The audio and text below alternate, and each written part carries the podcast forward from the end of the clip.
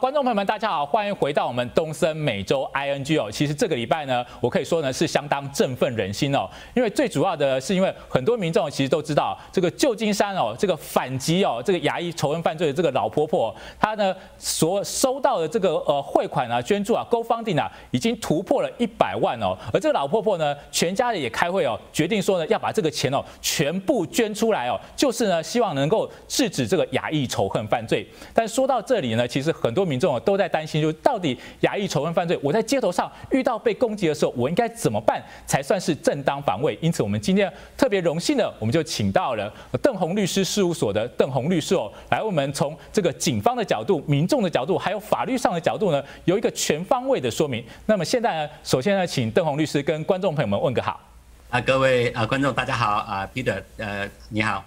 好，邓鸿律师哦，我们在看到了这个呃仇恨犯罪的时候，其实我们第一个呃就在想，就是说，当我遇到了这个被攻击的时候哦，很多时候呢在街头上哦，而且这个街头上有警方哦，在这么多这一年来三千三千多起这个案件当中，我们可以看到，其实被攻击的时候呢，时间真的是相当短哦，有时候呢两秒哦，或者是说这个十秒钟之内就砸破车窗，就一连串就可以看到说，其实这个犯罪针对亚裔的，就是说他呢。虽然是随机的，但是它是一个预谋的，而且是在两秒钟之内就可以发生，我们就可能被揍了一拳哦，这样子一个情况。但是面对这样的情况的时候，其实亚裔的第一步应该要怎么做？或者说，当你在处理这么多哦所谓的这个街头犯罪的时候，针对亚裔的时候，其实我们民众上街前呢，应该要做好哪些准备呢？可不可以为我们说明一下？啊，对，很多时候啊，尤其是最近这几呃几个月，针对华人。亚太裔的仇恨犯罪越来越多，Atlanta 三家按摩院被攻击，是，然后有很多这个无端的呃无无辜的民众，Riverside 的一个华人 Lugo，然后被背后割了一刀，然后有很多这类案件都在我们身边发生。一方面是因为现在就是加州的还有各地的这个犯罪率越来越高，加州。从去年开始，州长 Newsom 成立了一个除罪委员会，要改制刑法，将偷盗的啊，将抢劫罪变成偷盗罪，将很多这些有毒品相关系的罪名全部撤销掉。啊，所以这个部分会导致更多的犯罪行为发生。以前我们加州推动通过了四十七号提案，后来的话通过五十七号提案，所以现在监狱的原来的人数是十六万，现在降为啊这个。八万多，他们还要继续降降下来，所以将来会出现很多这些放出来这些人，有可能是吸毒犯，以后他们没有工作，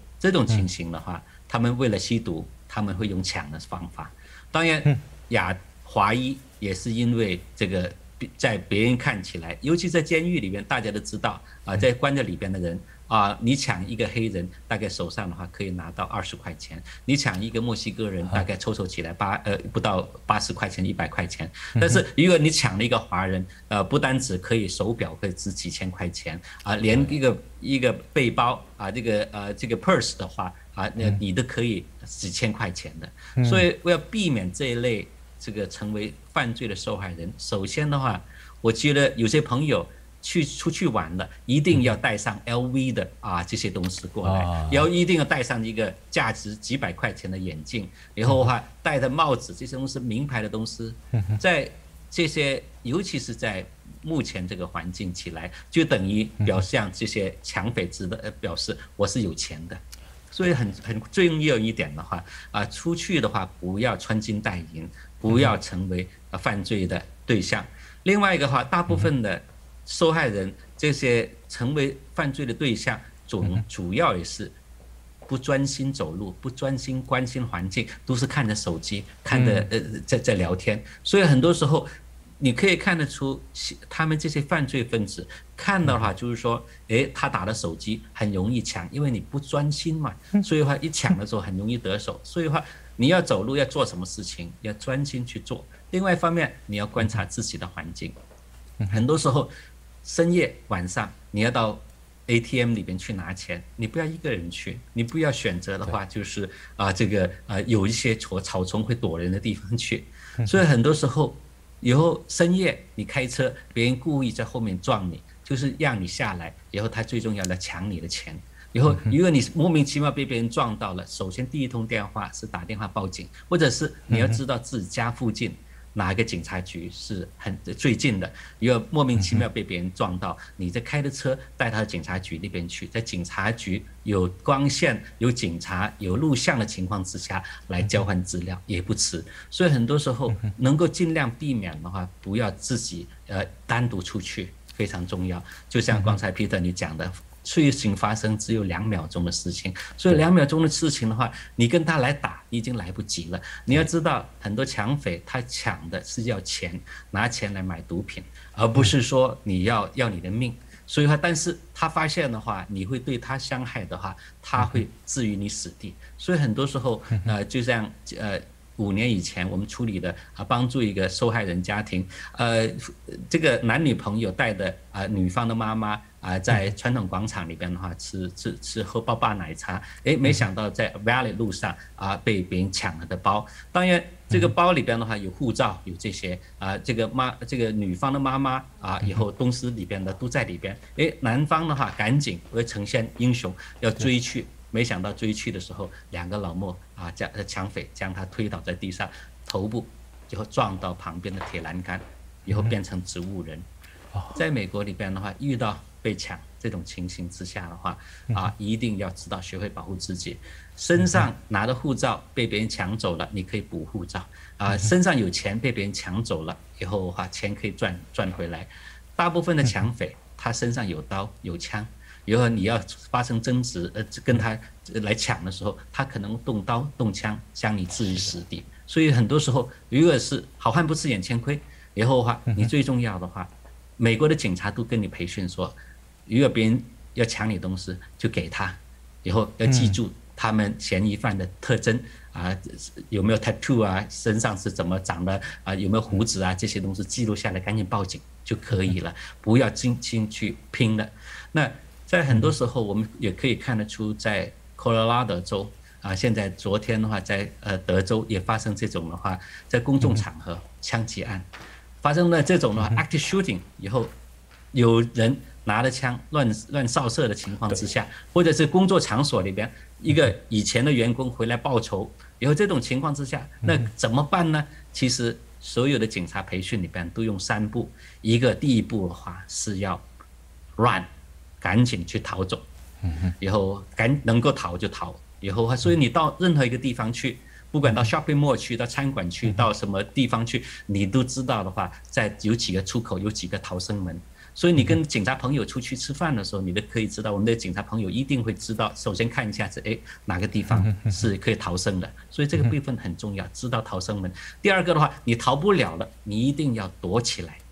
躲起来的情况之下里边的话，你要将手机呃灭音。为什么？你躲起来的话，你手机一响的话，呃，这个嫌枪手的知道你在在哪里了。所以话要将门关起来，以后的话用桌子顶住门，不要让它开。将灯关掉，这些能够尽量躲就躲了。真的说跑不了、躲不了，那你就要 fight，你死我活的拼了。所以这个部分的话也是一样，我们要学会美国式的保护方法。你硬拼的话，你没办法拼过，因为美国太多人有枪了。以后你可能跟跟一个歹徒、亡命之徒用枪，那他有枪你没枪，你能够用 pepper spray 对付他吗？以后，所以很多时候保住自己的生命非常重要。嗯哼。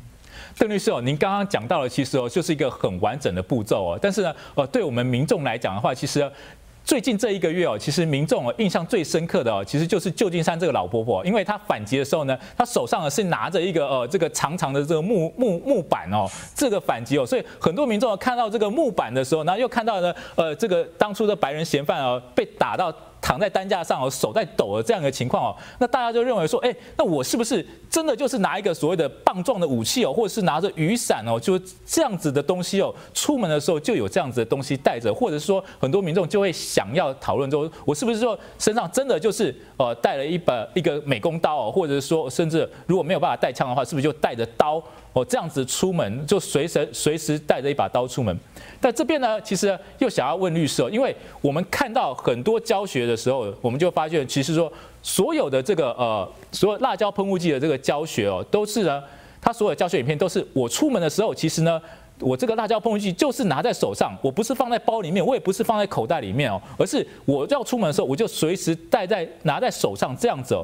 所以到底哪边才是正确的，哪边是不对的？这个部分的话，就呃警察的角度来讲，或者是就律师事后的角度来讲的话，你们在处理案件的时候，其实有哪些是真的比较好的建议，可不可以也给民众做一个参考？呃，当然啊，呃，呃，辣椒粉啊，还有这个电击枪。啊，因为这种的话都是常常所使用的自卫的。当然的话，这种自卫就是如果你一个人单独出去的时候，啊是可以帮助以后啊可以自卫。但是呢，你要学会怎么使用，在什么时候使用非常重要。啊，很多时候就像养狗养狗一样，你可以的话带着狗出去，但是万一你的狗的话这个伤了别人，那你狗的主人。要负责任，对，所以话你既然买了这个防身的工具，一定要学会怎么怎么使用，最后怎么情况之下用很重要。就像现在有很多人在家里面有枪，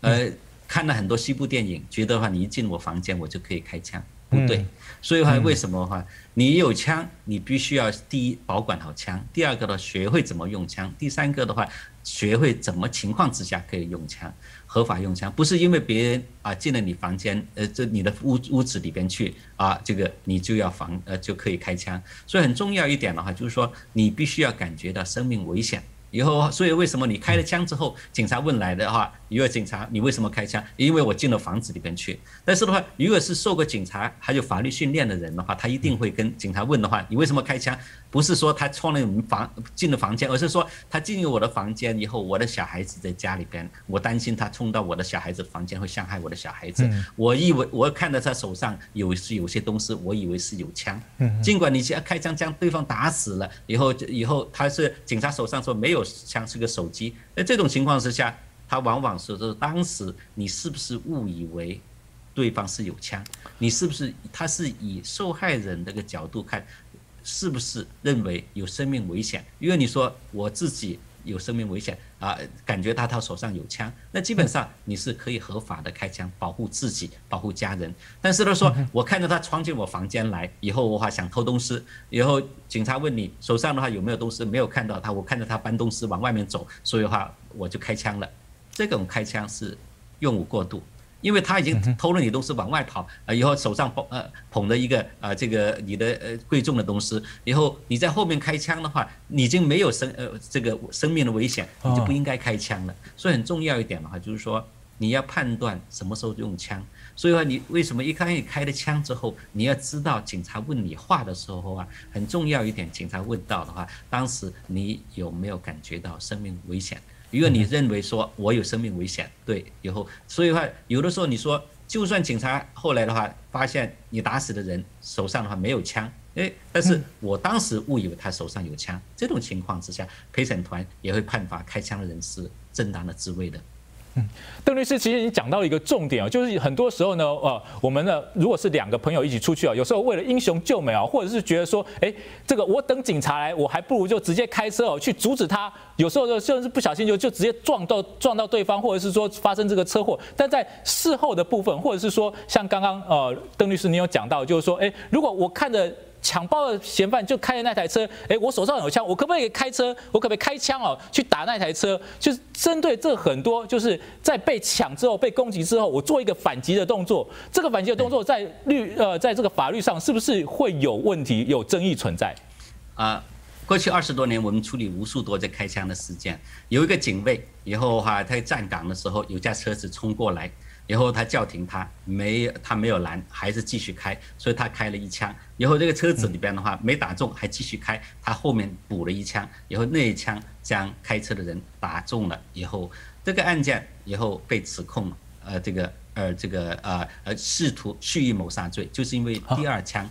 所以话，你的枪车子冲着你来，你开枪是正当自卫，因为你生命受到危险了。但是的话，车子已经开过了，以后你在后面补一枪，这个枪是不合法的枪。所以这个部分里边的话，所以第一枪跟第二枪很重要一点的话，就是说第一枪你自感觉到生命危险，第二枪的话已经开过去了，已经你身已经不会撞到你了，你为什么还要补一枪呢？所以话，你用开枪来阻止，并不是为了保护你的生命。以后哈，所以另外一个案件发生同样的这个在华旗超市的一个呃一个案件，也是我们代表的。一个中国人看到了一个呃这个呃华人被抢了，以后这个墨西哥人的话抢拿的包呃拿的皮包就赶紧去跑，以后他见义勇为开的车子里边的话就赶紧过去将这个抢匪撞到地上的话撞撞伤了，撞伤了之后，那当然这个抢匪呢被这个指控二一一就是抢劫罪，哎，我们客人。同样的，这个华人见义勇为，这个华这个华人的话，将这个抢匪撞倒，在我们啊，这个台湾也好，大陆也好的话，这种的话，这个是见义勇为的事情，应该是得到表表扬的。哎，没想到呢，警察将他逮捕，用致命武器攻击，因为开枪开他的致命车武器就是汽车，将这个抢匪的话，这个啊撞倒了。所以这个部分里边的话，美国的法规跟我们以前的习惯的不太一样。啊，因为在美国看起来的话，就是。他的辩护律，这个万一这个这个人不是抢的东西，你看错眼了，你你撞到了别人，那怎么办呢？要撞死了别人，那更糟更糟糕了。所以遇到这种情形的话，你最重要的一个的话是打电话报警，用记录下来，然后的话，呃。有的时候不能够自此来执法，自行激法，这是不对的。在美国里边的话，就 don't take the law into your own hand，不能够自己来执法，要你要打电话报警来执法。所以你看到哪一些东西了，最好的东西赶紧打电话记录下来，以后将车牌这些东西让警察来做，以后否则的话，你自己撞伤人、撞到人，好像你追了别人，就是很多案子里边啊，就是自己去追那个抢匪，诶，没想到的话开得太快，也要撞到。旁边路人的，那基本上的话，那那谁来负责这个部分？当然是你自己啦。所以说这个很重要一点的话，就是说你要学会怎么样子帮助别人。就像一个车祸发生的话，呃，一般美国人不鼓励警察不鼓励你的话，诶，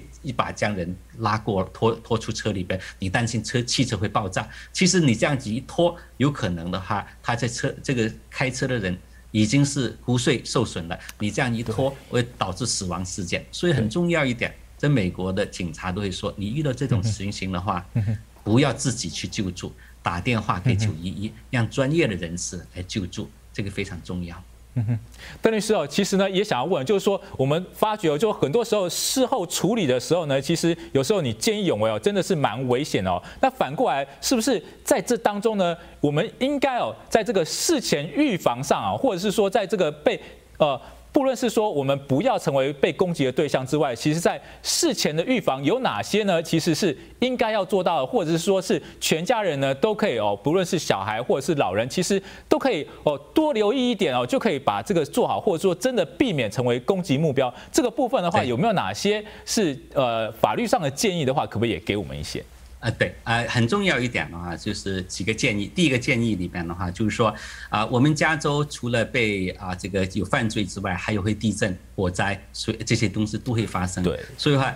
每个家庭都要做一个这个啊有个规划，遇到这种灾难情形，我们整个家人怎么汇合。怎么样保持联络？这个很重要，都要。因为是遇到这种的话，犯罪的行为，好像别人闯到家里边，我们怎么保护？这是一个话。第二个里边的话，可以利用高科技。现在的话，花一百块钱可以装一个 Ring，以后可以遥控。知道里边哪哪里呃到哪里来呃来了啊以后什么时候别人进了你家里边，你随时可以来呃呃来来知道，所以话利用高科技的技术里边呢，让为什么？因为你装了这个 Ring 以后，很多抢匪他偷东西一看到你有 Ring，他知道可能会被拍下来，他就可能不敢进来了。以后呃有的时候，因为大部分这种的话都可以，你可以遥控，你可以甚至透过这个 WiFi 的话。在这个里边镜头里边可以命令他，你来这边干什么？我打电话报警了。所以这个部分的话，他们会害怕，并且的话，呃，他往往这些，他就算切断以后，你在云端里边保存了这个这这些呃影片的。所以这个部分里边的话，不妨投资一点的话，upgrade 一下你的保安系统。第三个部分里边的话，呃，每个警察局，他们都会向自己的居民提供一些。防卫怎么样正当自卫怎么样子来培训的，所以的话，呃，很多学警察局像 Saint Gabriel 啊、Hamburg 的话，他们都有一个所谓的 Citizens Academy，就是公民的培训课程。你不妨的话，有时间抽空的话，花上几个星期以后的话，参加警察局免费提供的培训课程，然后你了解一下子，有个好处的话。培训的这这些警察就是每天在你家附近巡逻的警察，你跟他们建立好的关系，并且的话，警察局在培训过程之中，他会说啊，在哪条路那边的话，经常会有犯罪发生，哪条路的死个几次人，所以话你对自己的社区就非常了解了。所以第三方、第四个方面的话，就是说，如果你要真正要购买枪或者购买喷雾器，什么任何自自卫的这个武器，一定要进行培训，要训练。要学会什么时候才使用。第五个的话，就是说怎么样避免不要成为受害的啊，这个呃这种受害的呃。呃，受害人啊，这个出去吃饭出不要穿金戴银的啊，开车的话不一定要开豪华车子。以后的话，这个部分的话啊，晚上的话不要呃尽量不要避免一个人呃不要一个人出去啊，想办法找朋友或者是呃有一些能够在网上做的事情在网上做，有一些的话不能做的事情的话啊，在白天的时候有在做，并且的话啊最重要一点的话就学会这怎么样子遇到犯罪的时候学会保护自己。保护自己的生命，这个最重要。邓律师，您刚刚讲到一个重点哦，就是说其实警方现在有培训哦，但是呢，其实有些民众哦，他可能比较热心哦，他们会想说，哎，那我们就这个三五好友啊，这个呃 LINE 上面啊，或者是 WeChat 上面啊，我们就自己组自卫队哦，那自己来来做这个所谓的防护哦，就像呃尔湾这边哦，但是其实呢，您自己做自卫队哦，跟这个警察有教学这种呃社区互伦理互助，其实呃这两边好像有差距，对不对？就是说，如果是有民众他比较热心，他希望组成自卫队我，甚至甚至在这个呃威胁里面就是说，干脆就大家全部都带枪来哦，就聚在一起防卫哦。这个部分在法律上来讲，可能会有哪些冲突，又或者哪些哦需要注意，会不会过当过当的这个部分，可不可以为我们呃解说一下？呃，我们现在呃，在过去半年疫情期间，我们代表了呃两个客人，一个是呃尔湾的自卫队参加自卫队的呃微信群里边的一个啊、朋友帮忙，他拿着枪，没想到的话啊、警察呃也赶到那边去，啊、自卫队这个朋友也拿了枪，也赶到那边去。警察说，那你是什么人？他也上穿上防弹衣，然后这个东西哦，我你是警察吗？还是什么东西？然后他像个军人一样。以后他说：“诶，他不是，没想到里边的话，他被逮捕了，因为他非法持有枪，你没有持枪证，你没有持枪证的话，你你拿枪来干什么？所以的话，另外一个案子也是在 Arcadia 发生的，同样的事情也是要赶到那边去，没想到警察发现的话，你居然拿枪来了。以后的话，因为在警察看起来，用枪持枪是我们警察的特权哦。以后的话，你要持有枪，你必须必须要有 CCW。”所以话，你有枪，你可以有枪，但是在加州的话，你要有持枪证的话，你必须要向警察局局长批的文，拿到持枪证了，你才能够随身带枪。否则的话，你的车子、你的枪只能放在家里边，放在你办公室的地方。如果你在放在车上面的话，你必须要放在保险局呃保险呃车厢的后面锁起来，子弹跟枪还要分开来。但是的话，如果你随身带枪，以后上了子弹，呃，上了膛的枪枪，或者是你举起枪来，你没有持枪证。这种的话，在加州都是触犯刑法的，所以的话，我就建议大家的话，不要啊，这个我知道大家想帮忙同胞，但是的话，往往的话就是法规每个地方不一样。在加州，你必须要有持枪证才能够有枪，你去帮忙，那你没有枪去啊，邻居过去受了呃这个受受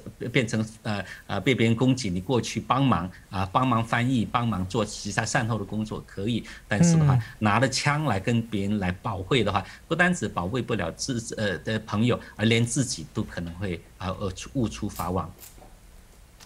最后也想问一下邓律师哦，其实呢呃这个我们刚刚很多讲的都是防范哦，但是我们忽略掉一项，就是说其实呢整个加州好像在立法上哦，哎我们。就有时候我们觉得我们受到歧视、受到攻击，很多时候是因为怎么这个犯罪率越来越高？那到底这个背景是一个什么样的情况？那我们华人哦，我们现在鼓励大家从政，鼓励大家从这个法律的角度上呢，呃，来制止哦，来帮助这个华人发声哦。其实，在法律上，我们现在要面对的整个加州是一个什么样的情况，或者是有哪些法案哦？譬如说这个八十二号法案这个部分呢，我们应该是要怎么样子哦来反对，或者怎么样子来捍卫我们的权益？这边可不可以为我们解说一下？嗯。这个故事的话，要从啊十五年以前想起来，啊有呃 Jerry Brown 啊，这个还有这个呃这个黑人这个呃议长叫 Brown，后来旧金山的市长，然后的话他跟啊警察、监狱的工会的会呃这个呃这个这个代表在 Sacramento 一个餐馆里边的话吃午餐，然后的话这个警察工会的人说啊，我们要加薪，我们州政府我们一定会支持你民主党。以后的话，布朗说那没问题，我答应过给你百分之五的加薪，每一年这样子加薪。监狱里边的代表，后来的话，他们在在 napkin 上面的话签署了这个这个 agreement，所以变成了一个 napkin agreement。这个 napkin agreement 之后的话，可以看得出的话，警察每一年加薪五个，并且的话，这工会力量很大，很快的，原来加州的。监关的监狱里边的话，只有八万人，因为工会力量非常大，于是并且呃，警察的薪水里边的话，他加薪百分之五，但是的话，每个警察这个监狱的人的话，他是可以拿到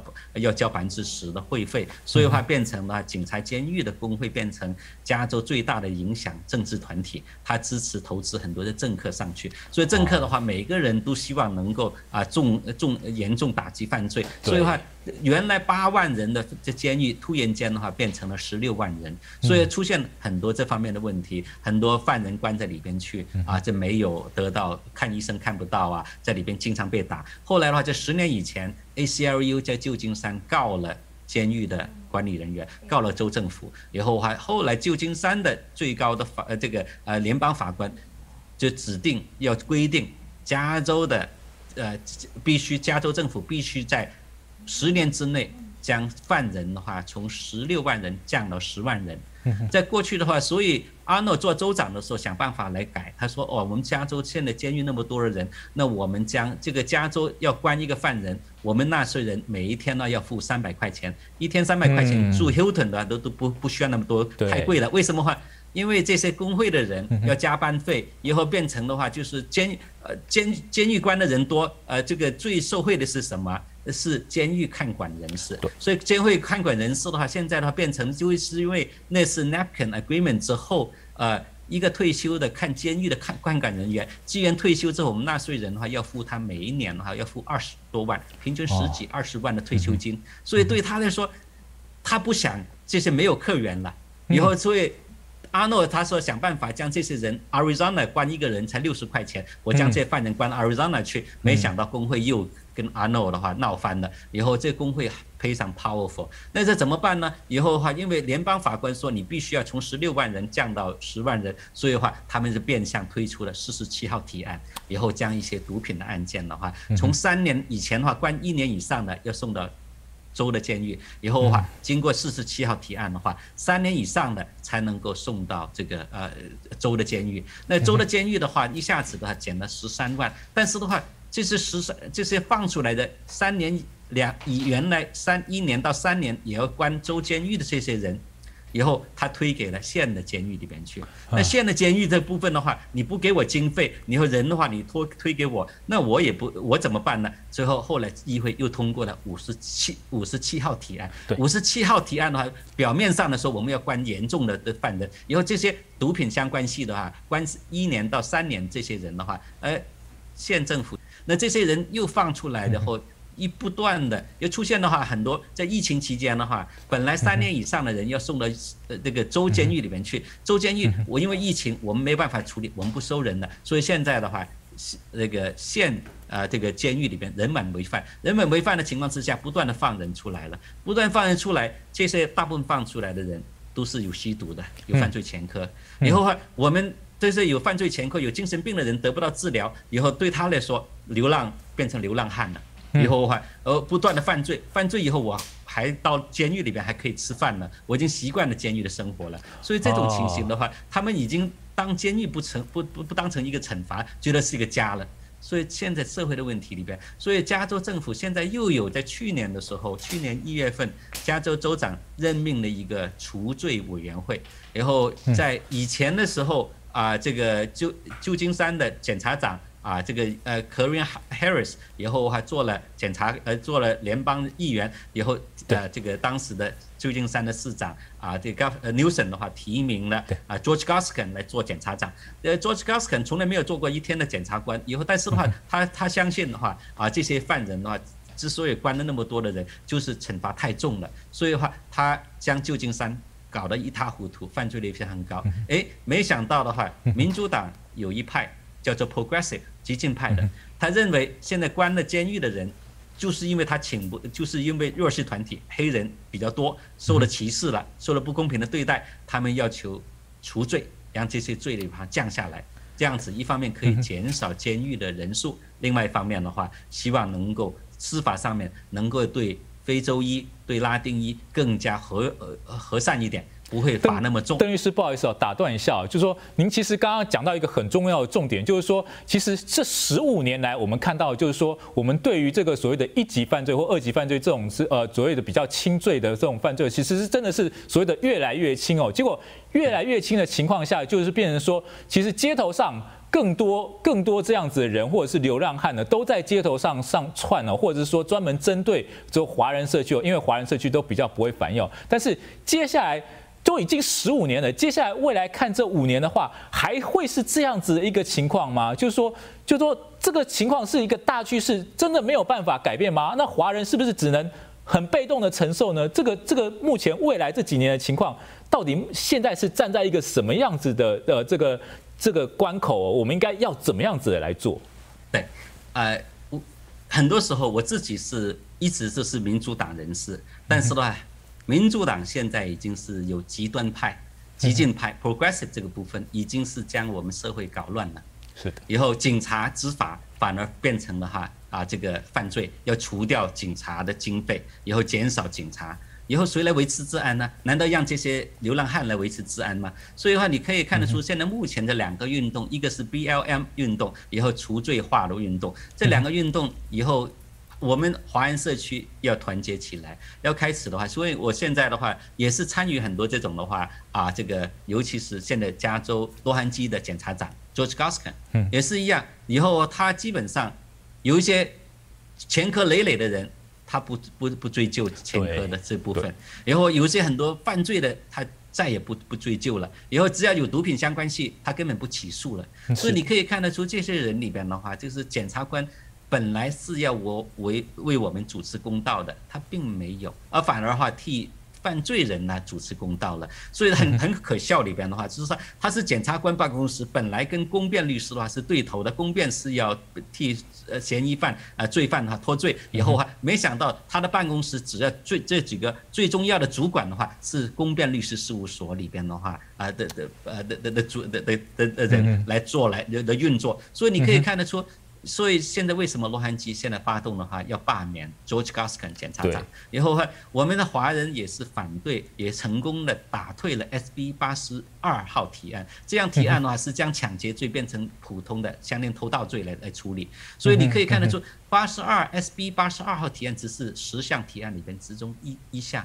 以后你现在呢还有呃这个好几项提案，最重要的话就要将这种仇恨犯罪的加罪罚也要取消掉。这个就是很危险的，所以我们觉得话，我们华人要在乎你自己的社区，在乎你的生活品质，一定要站出来，一定要开始对抗民主党这个激进派的这种不理智的运动。不管是我们要去要跟自己的民选官员发出声音，要跟自己的。国会议员发出声音，要求的话参与罢免的，只能是罢免的州长、罢免的检察长，才能够让他知道你这种的话啊，这个呃激进派的做法的话不受民众的欢迎。我们要求的话，你们要替我们。呃，主持公道，维护社会治安，这个非常重要。如果我们不参与，我们自己交了那么多的税，让政府的话乱花钱，以后的话自己的钱没有花在刀口上，而是让这些执法的、替我们社区服务的警察里边呢，来冤枉他们，绑住他们的手脚，而是对这些犯罪的人的话，或者是流浪汉的人的话，经费都安置安置到那边去，让他们住旅馆，但是我。半年之后，旅馆之后的话，能不能解决呢？养永远养着这部分的话，那我们的纳税人的话，那花的钱用到哪里去呢？以后这个就是我们要好好思考的一个啊这个问题。所以要怎么样子的话，才能够让我们的政客知道，我们华安社区一定要关心我们自己身边的社会安全、生活品质，这个是非常重要。嗯哼。邓律师哦其实哦，也在呃回到我们，因为我们一开始啊是讲做这个如何自卫防身哦。其实呢，今年呢哈，最近呢还有一个就是很特别案子，就是安大略哦哦，这个有一对呃一家人哦，华人哦被打哦，那这个呃施暴的是两位这个黑人哦呃非裔哦。那这个非裔呢，其实有一个很好玩，就是说呢，其实呢呃在访问的过程当中呢，这个目击者啊竟然说呢这两位。哦，非裔啊，这攻击华人非裔啊，是 gentleman 哦，就这样子一个情况，就是说，哎，这目击者竟然用 gentleman 哦来来称呼这两位施暴呃的对象啊，那甚至呢，我们也看到这真的被打伤了哦，那这被打伤的原因，其实过程呢，呃也。过程呢也有哦，所谓的就是说他是追上去的哦，因为被打又又追上去了，所以在这个呃，如果从法律的角度来看的话，是华人怎么样子来保护自己？就针对这个案子来讲的话，有哪些呢？其实呢是比较关键的地方，可不可以为我们分析一下？对，在啊一九八二年啊、在底特律就有一位华裔的青年啊，他准备要结婚，所以他到脱衣舞站里边的话去看脱衣舞。没想到的话，在脱衣舞里边的话，有另外两名失业工人，啊，他们因为底特律在呃七十年代、八十年代日本车进入美国之后，他们失业了，他误以为这个叫 Vincent Chin 陈果仁的话是日本人，所以他们就将他打死在路路里边。对，以后的话，陈果仁这个案子，这个凶手是判了三年，以后服刑一年多，他就出来了。这个是很典型的种族仇恨犯罪，但是很不幸一点的话，警察他没有这个意识，觉得这是仇仇恨犯罪。在立法机构现在正在考虑要不要将加罚仇恨犯罪这一项目这个法规取消掉。所以对很多普通民众来说很重要一点，如果你自自己遇到这些被警察。欺负被其他人欺负，而警察不立案，这类里边呢，你一定要发出声音来，因为你不不要求不给警察局施压，呃，以后这种的话，这样的悲剧不单只会发生，再度发生在你身上，也可以发生在你自己身边的华人身上，所以很重要一点，如果你不幸成为仇恨的犯罪的话，你一定要站出来，要报案。如果是警察不往这个方向去，你可以联络。这个亚裔社区的民权团体，我蛮高兴的话，在啊、呃，在 Vincent 陈果仁案子一九八二年之后，洛杉矶曾经成立了一个机构叫亚太法律服务中心。后来的话，这个中心的话变成了一个全国性的啊，这样变成 Advancing Asian Advancing Justice，这个是亚裔正义社，Washington D.C. 有，好，洛杉矶有，旧金山有，还有第呃 Atlanta 都有这个分布。所以的话，如果南加州的民众如果是遇到了，自己啊被别人啊仇恨犯罪啊，就和自己受伤了，而警察不办呃不受理这种情形的话，不妨去找这些法律援助机构啊，Asian Advancing Justice 来寻求他们这些律师的帮忙。很多这些你要知道，我们现在华人已经不再是以前只在做餐馆、只是做洗衣店的，我们有很多在法律界里边。现在我们在哪怕把亚医。律师工会里边就有五万人，这是五万人的话，都是跟我们一样，虽然他们是 A、B、C 在这边长大的，但是他们都是一样，跟我们都会受害。所以很多时候，这些亚医有做法官的，有做检察官的，以后 Advancing Justice 这个组织也可以联合这些律师的力量来替我们主持公道。所以大家的话，遇到这种情形，不要沉默，一定要发出声音来。嗯哼。邓律师，其实另外一个我也想要问一下，因为呢，呃，也是同样在这礼拜哦，其实呢，LAPD 哦，他们就有一个哦。Release 的一个中文的说明哦，那这边呢也是鼓励民众哦，就是说真的，你如果遇到了的话，你一定要报案哦，因为这个报案哦，对于警察来说是呃累积一个资料库哦，就可能你这次报案没有帮到的话，可能会帮到接下来的这个案件的处理哦，所以说举报哦，这个看到就要举报，这个呼吁的影片哦，中文的影片是出来了，但是呢，我们也想要问一下，就是说我在于呃遭受到这样子的压力的时候呢，其实反过来什么时候呢，我应该要向警察施压？什么时候呢？我应该要找律师哦，或者是说，因为呃，很多时候我们如果看一下法律的话，会说，哎，这个九百五十块以下的哦，就不会就不会做笔录，就不会被起诉。那这个我我是不是就只能自认倒霉？就什么样的情况下我可以呃来做向警察举报，或者是来向警察施压，或我应该要来找律师哦？这个怎么样来界定？您怎么样来看？对，呃，仇恨犯罪的话，它分成两大类，一个叫 hate incident，只是没有完全构成仇恨，但是的话，好像在网上散布仇恨华人的一个言论啊。然后另外一种的话是仇恨犯罪，在犯罪里边的话，它有仇恨，因为你的种族、宗教、肤色而有歧视这种情形。就像的话，你的家里边被别人喷漆了。喷漆里边的话，这个普通的话，你喷一般的漆以后的话，这个涂鸦行为，这种的话是属于普通性的犯罪，破坏财物了。但是你 vandalism 喷的话，哦，go back to China 啊，滚回中国去，或者是这些的话，那你就构成了这个仇恨犯罪。仇恨犯罪呢，除了你的破坏的这个成成分要判十六个月之后，如果你有这个仇恨犯罪，可以加倍变成三年的牢刑。哦，所以这个部分里边的话就差很多。所以现在最重要一一个的话。呃，在这个礼拜啊，我们华人社，我几个朋友跟国会议员啊，这个呃 Young Kim 谈了。我说我们现在有法律是说要打击仇恨犯罪，但是问题出现了，最大的问题是警察并不当成仇恨犯罪来处理。哦，LAPD 啊，呃，他现在有成立一个专门小组。纽约 PD 在两个月以前成立一个仇恨犯罪工作小组，以后将这个。呃，六十五岁这个 Wilma 被推倒在地上，被只脚踢的这个录像带公布了以后，他们当当成仇恨犯罪的调查，两天破案的。所以说，他们有这个组织之后就比较容易了。但是现在最大的问题是什么？就是我这是警察执法的人员不当这类华裔。受害的当成仇恨犯罪来调查，所以我们呼吁不断的呼吁大家要说说话出来，但是警察呢不当一回事的话，那怎么办呢？所以的话，在我们的跟国会议员 John Kim 的谈话里边的话，啊，白宫联络员啊张克成啊这个 Paul Chan 他也提到，现在司法部里边有一个部门是专门要求地方警察局培训警察局要求查怎么查仇恨犯罪的，但是这个只有一个人，全美国只有一个人。很不幸里边的话，她这个女士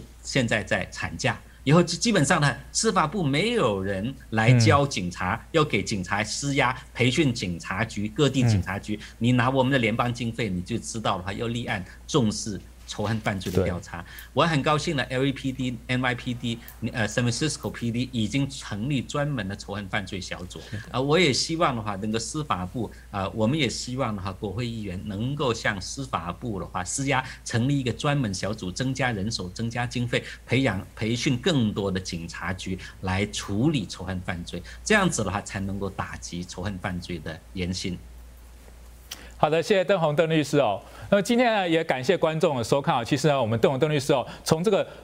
开始哦，为什么会有这样子的反而为什么会有这个犯罪行为增加？一直到呢，哦，包括你在面对哦两秒钟的这种仇恨犯罪的时候，你应该怎么做？甚至到后面哦，其实呢还有很多的讯息哦，你可以帮助帮助你哦，包括呢就是在找警方，或者是说找这个专门有有为呃亚裔仇恨犯罪这个小组，其实呢都有很多的资料。也就是呢，要告诉观众朋友啊，其实呢，第一您是不孤单的，第二呢，有很多的这个讯息哦，或者是说之前的这个防卫工作，其实呢我们亚裔哦就。可以把它做好，能够来保护您自己的家庭哦，跟您自己个人本身哦。那么以上呢，就是我们这一次的呃东森美洲 ING 哦这个直播，也谢谢观众朋友。如果你有任何的讯息的话，也欢迎哦，你可以跟我们互动，或者是说你可以写信给我们，你就写到这个 news at ettvamerica.com，我们这边呢都可以做一个回复，或者是做一个资料整理。那么谢谢大家，我们下次再见。